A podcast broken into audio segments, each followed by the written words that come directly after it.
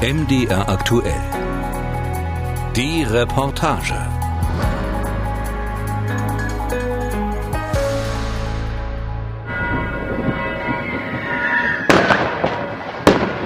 Das war's. 2020 ist Geschichte. Es war ein herausforderndes Jahr, vor allem wegen Covid-19, den damit verbundenen Einschränkungen und persönlichen Tragödien. Trotzdem hat es eine kleine evangelische Kirchgemeinde bei Grimma geschafft, ein großes Projekt abzuschließen. Im Turm der St. Johanneskirche zu Altenhain läuten zwei neue Bronzeglocken.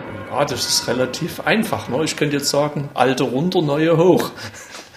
Aber es sind da viele Dinge noch mit zu bedenken. Ist der Turm in Ordnung? Muss am Holz was erneuert werden? Wie sieht es denn mit Elektrik aus? Und da kommen meistens viele Dinge zusammen. Sagt Pfarrer Thorsten Merkel aus Grimma. Er hat Ende 2017 das Glockenprojekt für Altenhain angestoßen. Die Kirchgemeinde hatte zuvor ihre Pfarrerin verloren. Thorsten Merkel und zwei Kollegen übernahmen die Vertretung auf unabsehbare Zeit. Martina Schützenberger war damals Vorsitzende des Kirchenvorstands, der sich einmal im Monat im Gemeinderaum oberhalb der Sakristei trifft. Sie erinnert sich an eine der ersten Sitzungen mit Pfarrer Merkel. Der Pfarrer Merkel hat den großen Blick auf alle Dinge gehabt und da kam eben unter anderem dabei raus, dass die alten Glocken schlichtweg kaputt gehen, weil es dort so rostige Stellen gab. Und für mich war das damals ein sehr technokratisches Vorhaben. Ich kann mich aber an unser Adventskonzert 2018 erinnern, dass ich zu den Menschen gesagt habe, wenn sie dieses Projekt in ihrem Herz bewegen können, dann freuen wir uns über Spenden. Und das war dann das allererste Mal, dass das Herz irgendwie auch mit dazu kam. Bis hin zu einer hochemotionalen Geschichte hat sich das für mich dann entwickelt, das Ganze. Der Glockenexperte beim Regionalkirchenamt Leipzig kennt solche Geschichten. Roy Kress betreute und betreut viele Gemeinden innerhalb der sächsischen Landeskirche bei Glockensanierung. Nur selten ist er deswegen in seinem Büro unweit der berühmten Leipziger Thomaskirche anzutreffen. Regionalkirchenamt, hallo? Ja, hallo, Marien Beddies hier vom MDR. Ich bin mit Herrn Kress verabredet. Ja, bitte in der vierten Etage. Roy Kress ist Architekt und Herr über alle Turmuhren und Geläute im Regionalkirchenamt Leipzig. Für seine Arbeit als Glockensachverständiger ließ er sich zusätzlich an den Kirchenmusikhochschulen in Halle und Regensburg ausbilden. Guten Tag, Herr Kress. Ja, schönen guten Tag. Kommen Sie bitte rein. Zuerst muss ich Sie mal bitten, ja, sich hier natürlich. noch hier so einzutragen. Roy Kress hat dicke Ordner auf dem Tisch ausgebreitet. Statistiken, abgeschlossene und laufende Projekte, auch das von Altenhain.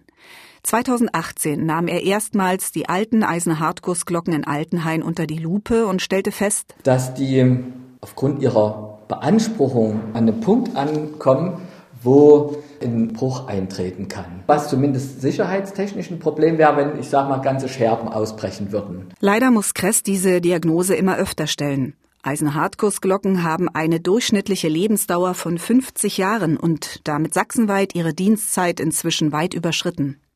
Denn die meisten Glocken dieser Art zogen nach dem Zweiten Weltkrieg in die Kirchtürme ein. Sie füllten Lücken, die zuvor die Kriegsindustrie gerissen hatte, weil in beiden Weltkriegen zahlreiche Bronzeglocken für die Granatenproduktion beschlagnahmt wurden. Nur wenige Kirchgemeinden erhielten ihre noch nicht eingeschmolzenen Bronzeglocken nach Kriegsende wieder zurück.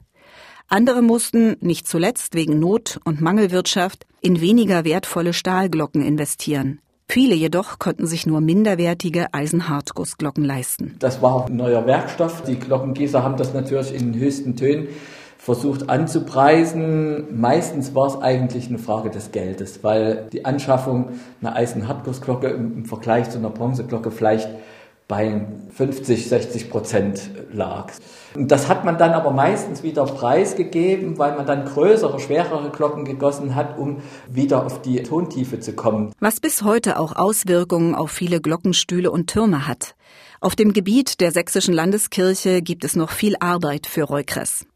Etwa ein Drittel aller Glocken in evangelischen Kirchen sind aus Eisenhartguss und müssen früher oder später ersetzt werden. Betroffen sind rund 500 Kirchgemeinden in der sächsischen Landeskirche.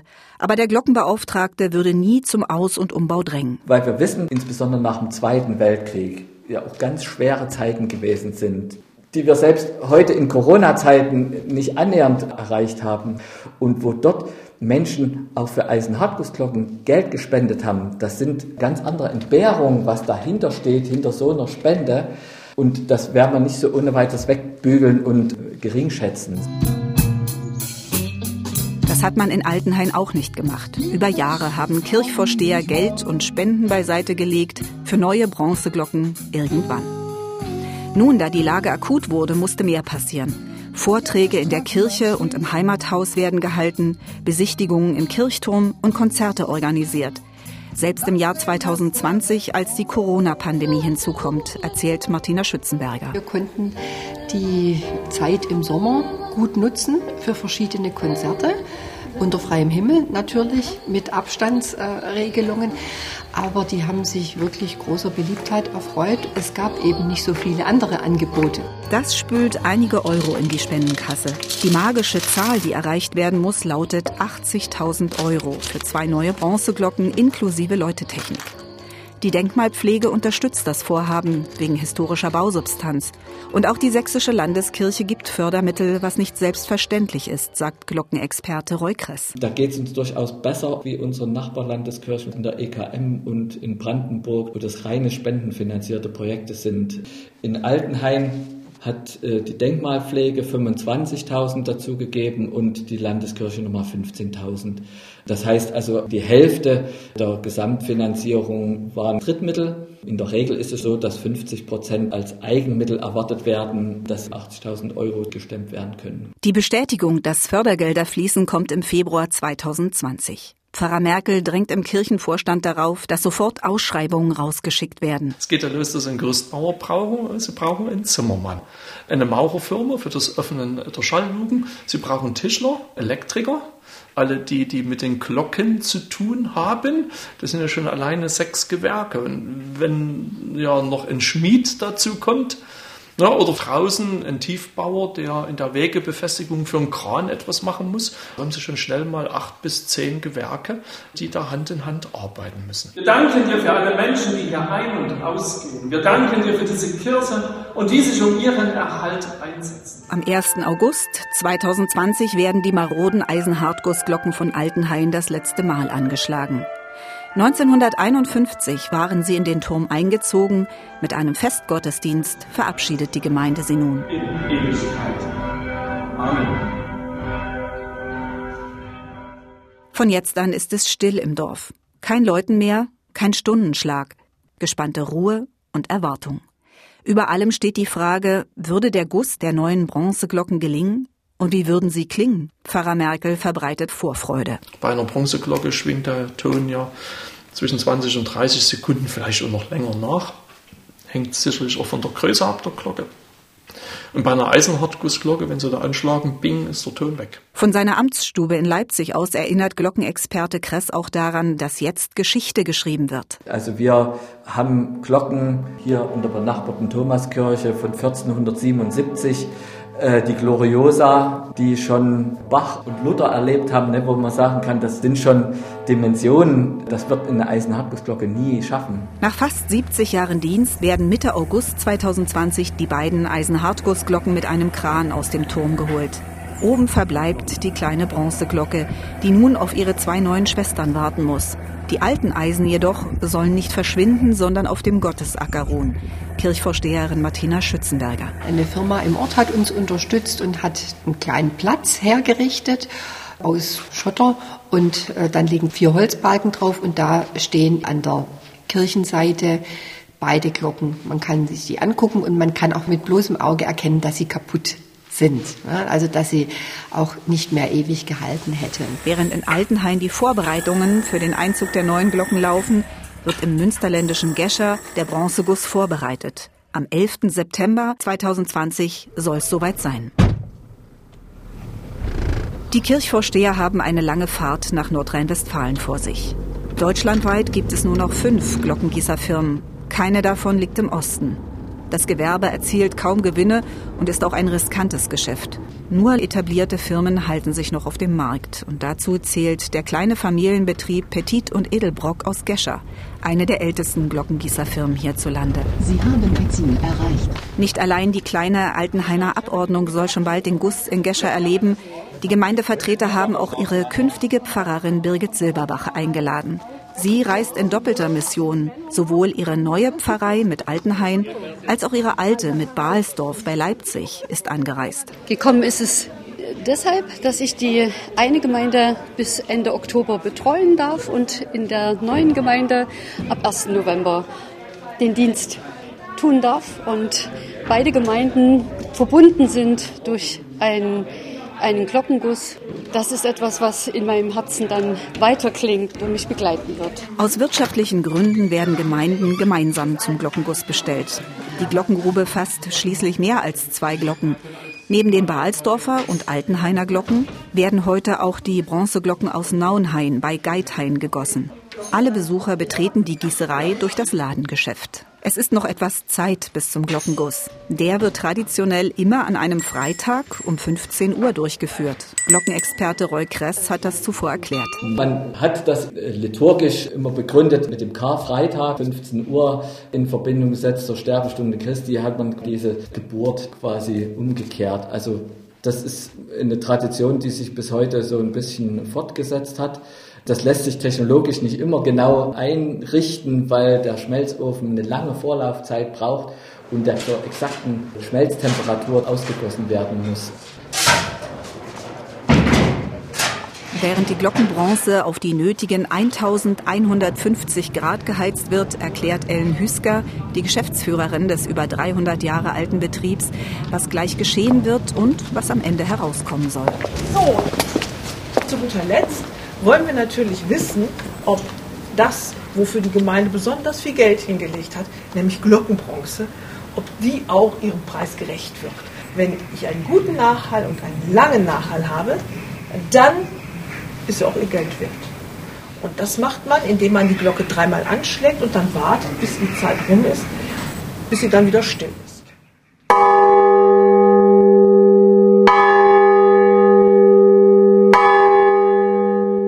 Wertvolle Glockenbronze, auch Glockenspeise genannt, besteht zu 78 Prozent aus Kupfer und 22 Prozent aus Zinn. Nur etwa alle drei Monate werden Glocken gegossen, weil der Aufwand und die Vorbereitungen dafür enorm sind. So, wir sind jetzt in der Glockengrube. Das ist das Herzstück des Betriebs. Hier haben wir die letzten Wochen damit verbracht, ihre Glocke zu formen. Das heißt, wir sind hergegangen, haben das Schablonenbrett genommen mit der Glockenform das kann man sich hier nochmal anschauen. Den ganzen Herstellungsprozess von Schablone über Lehm, Ziegel, falsche Glocke, Leim oder Zierde zu erklären, ist eine lange Geschichte, die eine eigene Reportage wert wäre. Am Ende ist es so, wie Schiller es einst beschrieben hat. Fest gemauert in der Erden steht die Form aus Lehm gebrannt. Heute muss die Glocke werden. Frisch Gesellen seid zur Hand. Von der Stirne heiß rinnen muss der Schweiß soll das Werk den Meister loben, doch der Segen kommt von oben. Also, wenn ich jetzt hier mir das alles angucke, das passt ganz genau, als wenn es jetzt gerade geschrieben worden wäre. Sagt Martina Schützenberger. Nicht nur bei ihr steigt die Aufregung mit der Temperatur im Schmelzofen. Selbst Geschäftsführerin Hüsker sagt, obwohl ich seit 1982 hier hinkomme, fühle ich mich zunehmend wie eine Abiturprüfung. Verständlich, denn Experten wie Glockenprüfer Kress sagen, dass im Schnitt 10 Prozent der Bronzeglocken nicht gelingen und dann von den Unternehmen auf Eigenkosten neu gegossen werden müssen.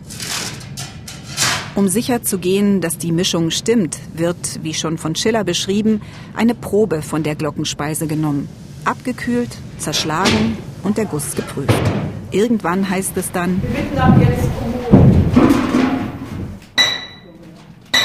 einer der Arbeiter mit Silberschutzanzug und Handschuhen steht vor dem Schmelzofen und schlägt den Lehmpfropfen heraus, der geholfen hat, die Glockenspeise zurückzuhalten. Nun fließt sie die aus Ziegel und Lehm gemauerten Rinnen entlang hin zu den einzelnen Glockenformen, die nicht sichtbar in der Erde stehen. Ein unglaublicher Anblick und eine heiße Sache, die auf Kommando erfolgt. Vicky, du bist der Erste. In Gottes Namen. Vicky. In gebotenem Abstand verfolgen die Gäste aus den drei Gemeinden das Schauspiel. Wenn genügend Glockenspeise in den Gruben ist, schütten die Arbeiter Kohlen auf die Öffnung, damit die Glockenbronze langsam erstarrt und dadurch glatt bleibt. Seit 6 Uhr morgens sind die Arbeiter auf den Beinen. Nun bittet ihre Chefin um eine kleine Spende für ihre Leute nach dem heißen Guss, für den kalten Guss durch die Kehlen. Die Gäste geben gern und sind noch ganz andächtig. Ich bin total beeindruckt. Wahnsinn. Wie das geschaffen wird, was da für eine menschliche Arbeit dahinter steht und wie toll das nachher hoffentlich klingt. Sehr beeindruckend, sehr beeindruckend. Vierteljahr Arbeit, sechs Minuten. Ich habe ja alles aufgenommen. Also das erlebt man nicht wieder, niemals. Dabei zu sein, wenn eine Glocke gegossen wird in dem Gemäuer und wenn man schon lange nicht mehr auf dieser Welt ist, dann die Glocken immer noch läuten werden. Und für unsere Kirchgemeinde, das ist schon kannst du eigentlich noch gar nicht richtig in Worte fassen. Ob der Guss unter gutem Segen stand, kontrolliert einen Monat später Beukres. In Gescher prüft er das Material, ob die Oberflächen sauber und ohne Hohlstellen sind. Dann die Musikalität, Teiltöne, Innenharmonie, Zusammenspiel.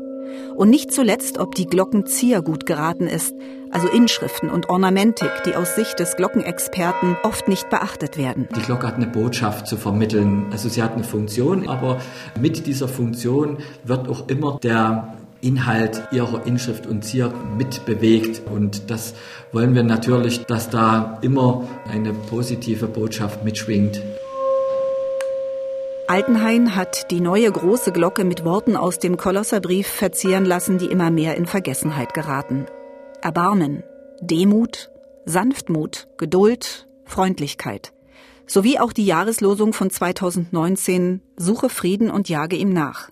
Der Kirchenvorstand hat sich dafür entschieden, weil 2019 das Projekt Fahrt aufgenommen hat und weil das Friedensthema wird, glaube ich, immer eins sein, was alle Generationen beschäftigt. Es ist also auch wichtig, dass man in den Familien Frieden hat, dass man in der Dorfgemeinschaft Frieden hat und der Weltfrieden, der ja sowieso über allem steht. Insofern, glaube ich, haben wir das ganz gut zum Ausdruck gebracht. Die mittlere, die neue Gebets- und Sterbeglocke trägt das Versprechen eines Gesangbuchtextes. Du kannst nicht tiefer fallen als in Gottes Hand und ist das Pendant zur bereits vorhandenen kleinen Tauf- und Trauglocke mit der Psalminschrift Du bist meine Hoffnung von Jugend an. Als die Glocken dann gekommen sind und wir das gesehen haben, das hat mich schon auch wirklich äh, emotional sehr berührt. Wie viele andere Dorfbewohner auch, die am Reformationstag den Transport der beiden mit Kirschlorbeerzweigen geschmückten Glocken zur Kirche begleiten und den Einzug kaum erwarten können. Ja, weil die Glocken mir was bedeuten, weil sie uns durch ihren Glockenschlag Termine nannten, die am Tag wichtig waren. Das ist eine große Sache. Der jetzt das hier fährt, kommt das Gefährt vom selben Hof wie damals, wo die Glocken durchs Dorf gefahren worden sind. Das ist ein schöner Zufall. Zur Zeit meines Lebens sind das die zweiten Glocken. Und das ist schon bewegend. Ich bin stolz, dass mein Sohn dabei ist und dass meine Familie dabei ist. Viele Leute gekommen sind, finde ich auch toll, auch bei der Corona-Situation. Das ist wunderbar zu erleben und sogar die Sonne gibt uns ihren Zuspruch. An der Kirche angekommen empfängt Pfarrer Merkel den Zug zur Glockenweihe mit den Worten Ich bin überwältigt, auch von den Glocken, aber von ihrer Anteilnahme heute. Wir haben das heute so gemacht, weil wir nicht wussten, wie wird das Wetter. Die Bläser begleiten uns und Herr Pelchus spielt drin an der Orgel und wir übertragen das über die Lautsprecher auch hier auf den Friedhof.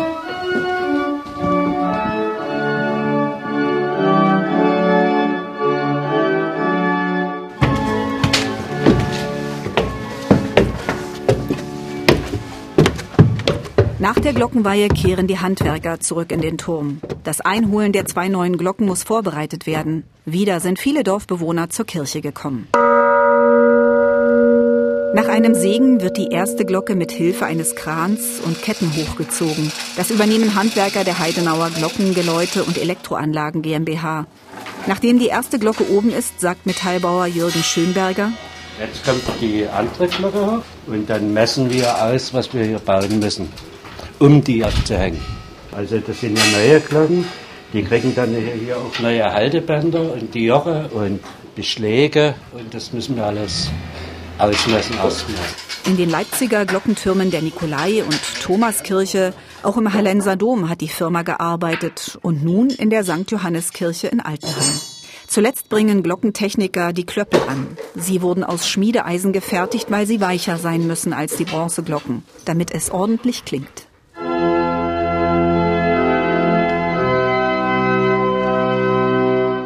Pünktlich zum vierten Advent werden alle Arbeiten abgeschlossen und es kann eine Andacht mit den ersten Läuten der neuen Glocken und neuer Pfarrerin gefeiert werden.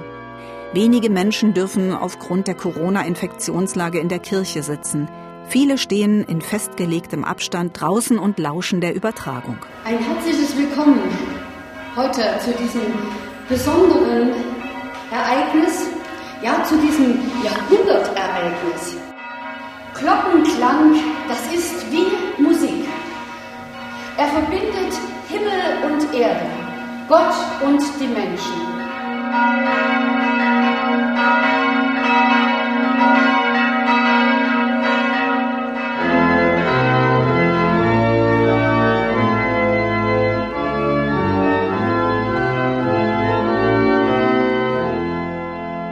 Die Altenhainer sind dankbar und glücklich. Vielleicht fragt jemand auch, wozu der ganze Aufwand? Es gibt immer weniger Christen und damit vielleicht auch weniger Rechtfertigung für solche Investitionen. Kirchenvorsteherin, Pfarrer und Glockenexperte antworten. Ich habe eher das Gegenteil gehört. Gut, in Corona-Zeiten sind das nicht so viele Kontakte, aber die, die ich gehört habe, die haben gesagt, es ist schon schön, dass die Glocken wieder läuten und sie läuten einfach auch schön. Die Glocken werden ja nicht nur von Kirchgemeindegliedern gehört, sondern von allen.